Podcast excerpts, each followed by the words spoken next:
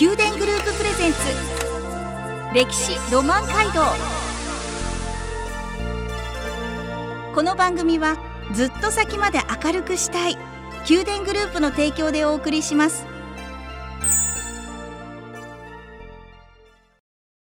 ラブ FM をお聞きの皆さんおはようございます。お相手の小柳ゆうきです。毎月第1第2土曜の朝7時30分からお送りする宮殿グループプレゼンツ歴史ロマン街道。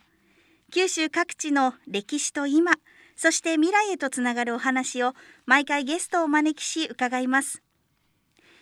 今朝は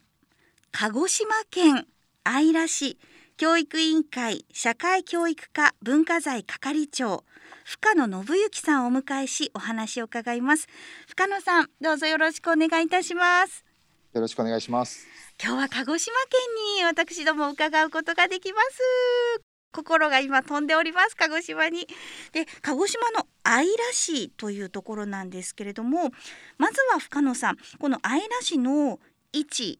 地図的な、えー、地勢などについてお話しいただけますでしょうか？えー、姶良市は鹿児島県の薩摩半島と大隅半島がちょうど交わる位置ですね。県の本土のほぼ中央に位置しています。で、まあ、立地が非常にいいものですから、古くから交通や、えー、物資流通の要衝として栄えてきました。えー、市の南側にはですね、噴煙を上げる桜島を眺めることができまして、えその姶良市と桜島の間の鹿児島の湾北部は、今から約3万年前に巨大噴火を起こしたアイラカルデラという世界的に有名な地形になります。このアイラカルデラ周辺にあるアイラ市は、鹿児島市垂水市とともに桜島近郊湾ジオパークというものに認定されていまして、えー、海山川の豊かな自然に恵まれています。うん自然豊かなところなんですね。深野さんは教育委員会の社会教育課文化財係長ということなんですけれども普段どのようなこう仕事をされてるんですか？姶良市にまあ所在する文化財ですね、まあ、古いものいろんなものをですね、まあ、保護していくあとまあ活用していくそういう全般的な仕事を行っております。はいそんな深野さんに本日お話しいただくのは島津義弘ゆかりの史跡文化財ということで島津家といえばもう歴史の授業でも習いました。私が間違ってたらちょっとすぐご指摘ください鎌倉時代から江戸時代までまあ、明治維新のところまでおよそ700年もの間に薩摩をはじめとして南九州を統治さらには明治維新後に公爵となった薩摩島津氏と何度も滅亡の危機をある中乗り越えながら新しい時代を新しいものを取り入れながら切り開いてきたというそういった歴史がありますね。間違ってないでしょうか？はい、はい、その通りです。ありがとうございます。正解。その島津家の中から本日は姶良市にとてもゆかりのある島津義弘という人物について伺います。17代藩主ということでいいんでしょうか？はい、はい、えっ、ー、と17代藩主になったという説もありますし、なってないという説もあるんですけども、はい、まあそのそれで大丈夫だと思います。ありがとうございます。そうなんですよね。なんか17代藩主であるとかそうじゃないとかいう調べれば調べるほどいろんな 情報が出てきますが、まずはこの島津義弘という人物について教えてください。え島津義弘公ですけれども、まあ、私ども島津義弘公と呼んでますけれども、はい、えー、実はあの島津家でもあの島津成明も有名なあの当主がいますいますけれども島津成明と島津義弘、まあ、人気を二分するようなお殿様です。で島津義弘公は、えー、戦国時代ですね、えー、島津家15代の島津隆久という殿様の次男坊として生まれました。で常にお兄さんのですね島津家16代の義久を盛り立てながら、えー、最前線で戦い続けた武将ということになります。で、生涯でですね、52回合戦に出陣しておりまして、えー、島津家のその九州統一の戦いであるとか、豊臣秀吉の朝鮮出兵、あと関ヶ原合戦の敵中突破などで、えー、輝かしい文明を挙げています。えー、またですね、武芸だけではなく、茶道や医術などにも通じておりまして、あと家臣からの辛抱も大変厚かったと伝えられておりまして、現在でも市民から非常に愛されている人物です。はい、で吉弘公はですね、え実はあの戦国武将にしては珍しく85歳の長寿を全うしてるんですけれども、えーそのうち27年にわたって、えー、姶良市内の3つの城に本城を置いておりますので、えーその城の周辺には数多くの史跡文化財が残されているということになります。うーん85歳という長寿当時何歳ぐらいが平均年齢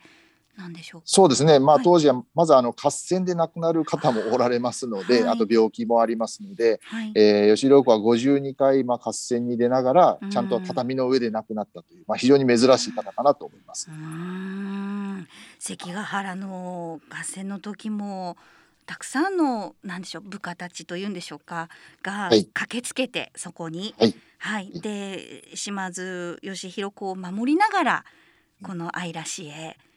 戻したというかそうですね。返したというはい。はい。そんな歴史があります。えー今からこの姶良市と島津義弘公のえーご縁のあるゆかりのあるえー史跡や文化財というのをお話しいただきますがそれをたどっていくことで島津義弘という人がどういう方だったのかもっと奥深く知ることができますし実際に島津義弘公の歴史をあの人人物をたどると姶良市の歴史というものも見えてくるというそういうことですよね。そうですね。はい、はい。では具体的にどのような史跡や文化財なんでしょうか？一つずつ教えていただけますでしょうか？まずですね、義弘公が、まあ、初陣を果たした、えー戦いのお城というものがございます。はいえーそれが、あの、岩剣城跡、あと、まあ、平松城跡と、この2つのお城がセットになってるんですけれども、はいえー実はあの戦国時代の天文23年、えー当時19歳の義弘公はですね、えー初陣を飾ることになります。はいえー、姶良地域に勢力を置いてました加茂氏という、まあ、一族がいたんですけれども、えーそれと島津氏の戦いの岩剣城の戦いという戦で初陣を飾っております。うんで島津氏が勝ちまして、えーその後義弘公はですねはい戦での働きが認められ、岩剣城を与えられるんですけれども、えー岩剣城というのは山城でですね標高が220メートルもあるこう非常に高い山なんですね。ですので生活がまあ非常に不便であるということで麓に平松城という新たなお城を建てたというふうに言われております。うーん。天文23年ですので1554年のそうですね。なります、はい。はい。19歳の義弘公です、そして、えー次はどちらに行きましょうか？次はですね、はい。二つ目のお城ですけど、調査の館跡というのがございます。はい。えーこちらはですね、義弘公が、えー豊臣秀吉の朝鮮出兵、えー最初の朝鮮出兵ですね、文禄の駅というのに出陣していた義弘公が、えー文禄4年、1595年に一旦帰国しまして、それまでのお城であったあの栗野城というところから姶良市の調査の方にお城を移すことになります。この城が先ほどちょっと説明がありましたけれども関ヶ原合戦で敵中突破を敢行しまして、18日間退却戦をこう行いながら、えーまさに命からがら変えた場所でして、うん。えー今でも当時の石垣とか町割りというのが残っている場所です。うーん。関ヶ原の合戦ですのでこれは義弘公がおいくつの頃の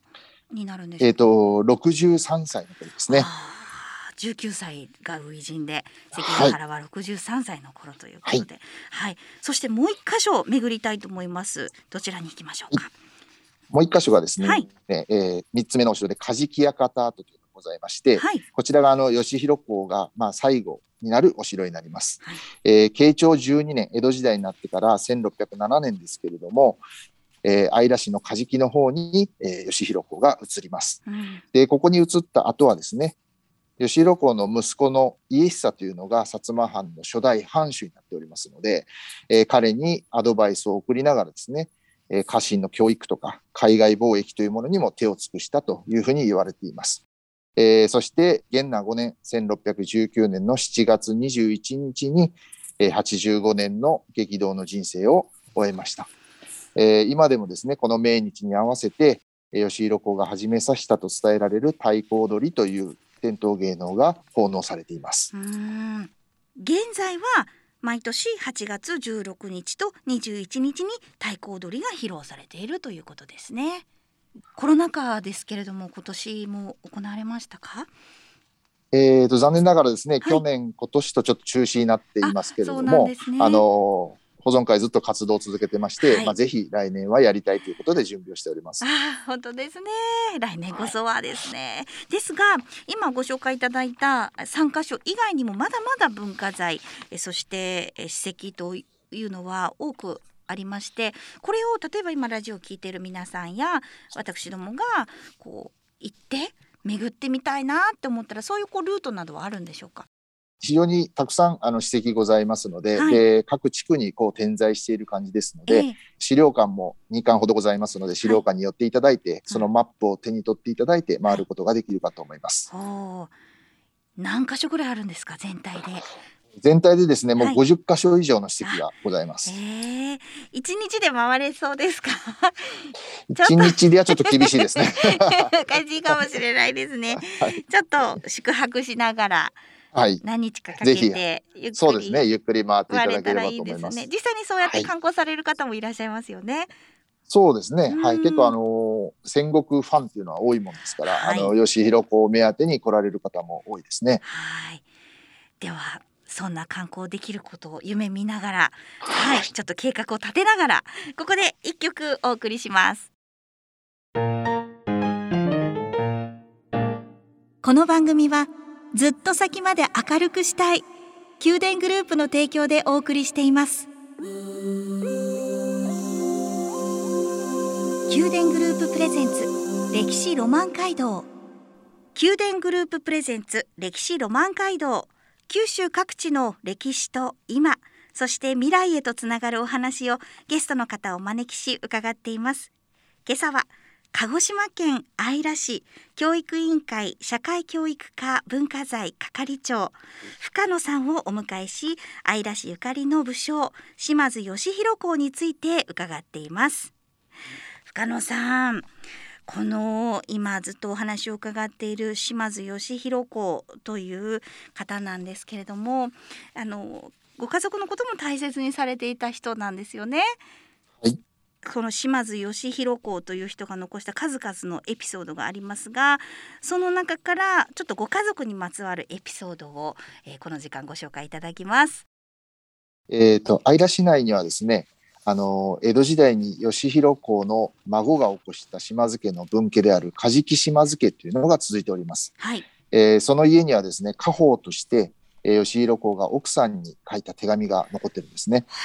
で吉弘公はあの島津家を代表して、えー京都とか大阪または朝鮮半島などに出陣していますのでなかなか家族と共に過ごすことができなかったわけです。うん。でその手紙を読みますと、えー奥さんに宛ててですね、えー今夜もそなたを夢に見てたった今あったような気がしますと。良い頼りがあったら同じことでもいいから手紙をよこしてくれれば嬉しいです。というような文章があったりとかですね、はいえー息子たちのことについてもですね、えー息子夫婦の仲がよしと良いとの噂を聞いて嬉しいですとか、えー息子の歌や手習いその他のたしなみも油断がないように諭してくださいねとといったようなですね、えー夫または父親としての言葉が、まあ、るる綴られているんです。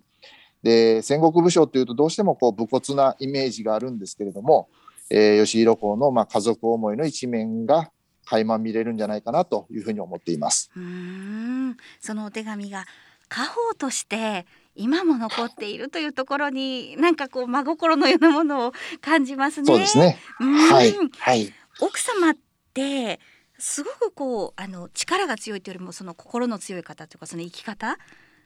もうすごく強い方だったんですよね。そうですね。はいあの吉弘公の奥さんはあのちょうど関ヶ原の時は、はい。えー大阪城に人質に取られてるんですけれども、はい。えーその時もですね、えーちゃんとお夫の迷惑にならないようにちゃんと自分で脱出してですね、うんえー最後は吉弘公と一緒に会って鹿児島まで退却してしたりしてますのでうん非常にまあ強い女性だったというふうに言われています。うーんご家族への愛情がすごく伝わるまめな方だったのかなという そうですね。はい。しますね。はい。はい。きっとご家族だけじゃなく家臣だったり周りの人にもこういうこう気配り心配りというのはされていたのかなと思うんですけどそのあたりはどうですか？そうですね。はいあの吉弘子は結構あの家臣に対してもですね分け隔てなくあの付き合ったというふうに言われてまして、うんえー必ず新年の会には、えーその家臣の家族ままで全部読んで、えー例えばお父さんが戦場で亡くなった子供のところにはわざわざああの歩いて行って君のお父さんこういうふうに戦ったんだよということをちゃんと話して、えーちゃんとお父さんに見習って大きくなりなさいというような指導をしてたというふうに言われています。えーですので非常にその家臣からも辛抱が厚くて、えー吉弘子が亡くなった時には、えー吉弘子に付き従って巡視をする家臣も数多く出たというふうに言われております。うんそういういあのー島津義弘公のことを調べると数多くのエピソード数多くのお話が出てきてそれだけ残ってるってことはやはりそうやってだ大事にしてきたご自身が大事にして島津義弘公が大事にしてきた人たちが伝えたいと思って伝えてるから今に残ってるっていうことですもんね。そういうことですね。ねえはい。はあ他にも何かこうエピソードはありますでしょうか？はい。はい。えっと、吉弘子もですね、さすがにもう晩年、最後の方はもう、病の床に伏せることが多くなるんですけれども、はいえーその時にですね、家臣たちはちょっと気を利かしてですね、あの、館の外で上りを上げて、合戦だということで声をかけると、それまでご飯も食べれなかった吉弘子は目を開いてですね、えーもうちゃんとご飯を食べたというような、えー伝説がですね、残ってるほど、やはり生涯52回戦に出てますので、うんもうその癖としてですね、そういう戦国武将の癖というのもずっと抜けなかったんじゃないかなというふうに思います。今でいうこうモチベーションを高めるためのそうですね。音はだったりっていうことな、はいになっていったのかもしれないですね。い。ですね。はい。はああの時代に私は生きていないので なんか今こうやってお話を伺って想像することしかできないんですけれどももう伺えば伺うほど実際にこの鹿児島県の姶良市に行って一つずつ文化財やその史跡をたどっていきたくなりました。はい、ありがとうございます。こう実際たどりたい時は先ほどもちょっとお話伺いましたけれどもこう何かこうホームページを見たり参考にできるものってありますでしょうか？はい。はい、えっ、と、姶良市にですね、えっ、と、姶良市の歴史民族資料館と、えー、梶木の郷土館という2つ資料館がございます。はい、で、まあ、姶良市の歴史民族資料館はホームページもございますけれども、はい、えーその姶良市歴史民族資料館、梶木郷土館に来ていただければですね、そこでもういろいろな吉弘の資料を用意しておりますので、まずそこに来ていただいて、えールートを決めて回っていただくというのが一番あの分かりやすいかなというふうに感じているところです。はい、スタートとゴール地点にしたらいいということですね。そうですね。ははいい。ありがとうございます。ではここで一曲お聴きください。宮殿グループプレゼンツ宮殿グループプレゼンツ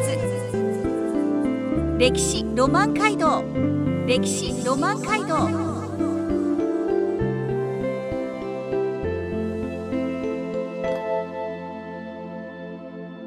宮殿グループプレゼンツ歴史ロマン街道。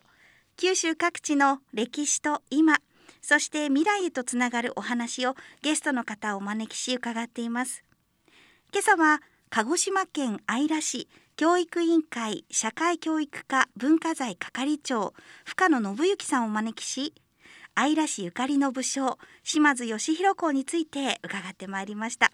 深野さんいかがでしたでしょうか？あのーまあ、島津義弘子、まあ、私たちにとっては非常に身近な存在なんですけれども、まあ、こういう機会をいただいてですね、あのいろんな方にまあ知っていただければなと思っております。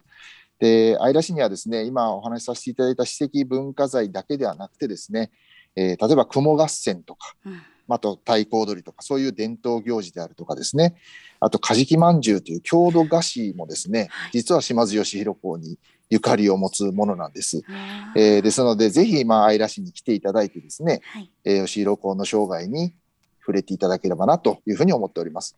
カジキまんじゅう。えどんな味なんですか？